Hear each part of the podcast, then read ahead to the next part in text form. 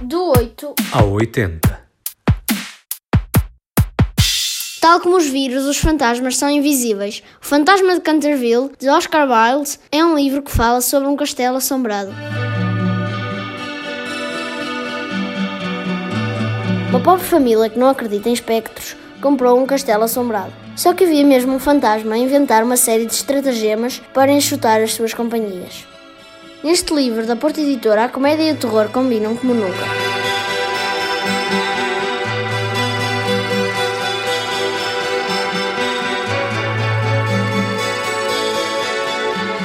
E se um fantasma incomoda muita gente, que dizer de um mosquito? Eu vou sozinho, meu comandante. Deixa-me provar que eu posso ser um soldado de valor. Eu trago a guerra no pensamento e a pátria no coração. E onde é que ouviste esses versos, caramba? Meus queridos pais, quando lerem esta carta já estarei longe. Num qualquer comboio ou navio a caminho da França. Vou de coração apertado, mas de alma cheia.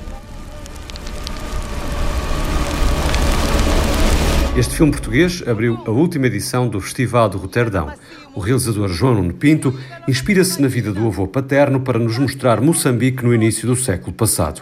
O avô Zacarias alista-se no exército aos 17 anos com o sonho de ir combater em França, mas é reencaminhado rumo à África para defender a colónia portuguesa das tropas alemãs.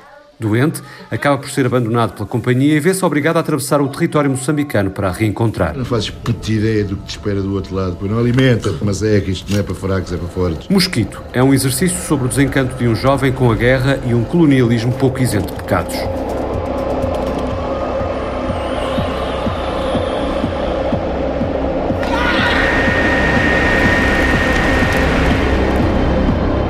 Sequência de abertura, o posicionamento do cineasta e o ângulo escolhido fica claro. O barco com os soldados, entre os quais o protagonista Zacarias chega a Moçambique.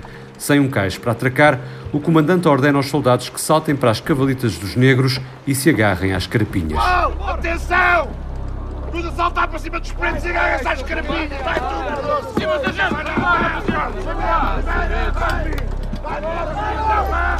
Ao longo do filme sobressaem planos de enorme beleza numa obra original no cinema português, até pela forma como se ensina nas escolas a maneira como os portugueses trataram as colónias e os seus povos.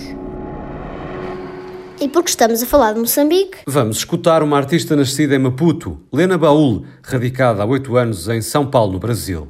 É a própria cantora que se assume como uma artista nómada, que não se categoriza e que diz ter influências de vários lugares do mundo. De acordo, mas o ponto de partida, as raízes, são claramente africanas, como verificamos neste tema extraído do primeiro disco, Congo. Kaya Kungo, Kungo, Kungo, Kungo, Kungo, Kungo, Kungo, Kungo, Kungo,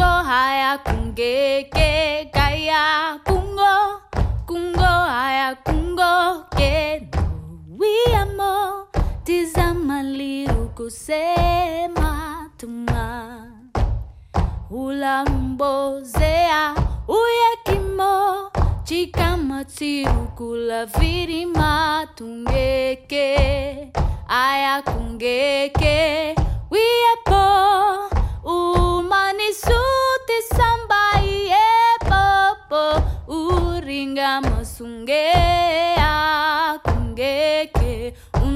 unimange tutsamai kungeke umangue samaie kungeke Acabam-se assim as nossas sugestões de hoje, mas há ainda uma proposta muito especial de uma ouvinte, João. chama-se Maria Prazeres Quintas, tem 76 anos e vive em Coimbra. Esta nossa ouvinte sugere a canção Cavalo Azul, de Silvia Pinto, uma cantora que já participou no Masterclass e foi uma das finalistas ao prémio Cantar Abril. Os arranjos musicais são de Jorge Gonçalves, que acompanha a voz de Silvia ao piano.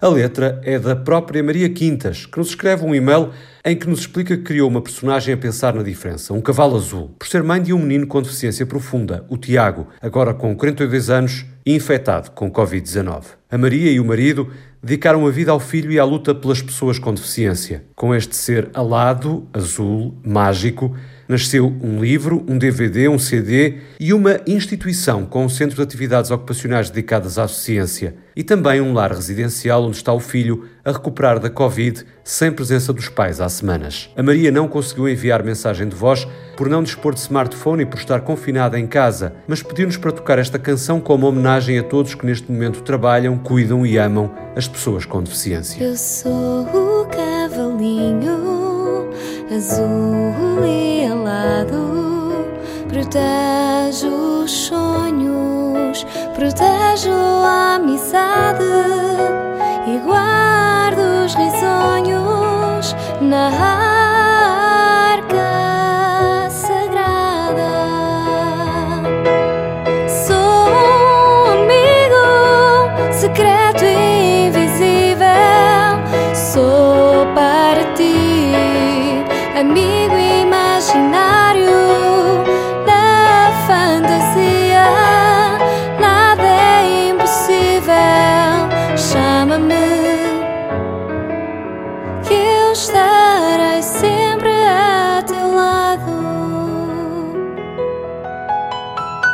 abraço nosso para todos, em especial para quem está infectado, sobretudo para as pessoas com deficiência e para as suas famílias. Um beijo especial para si, Maria Quintas.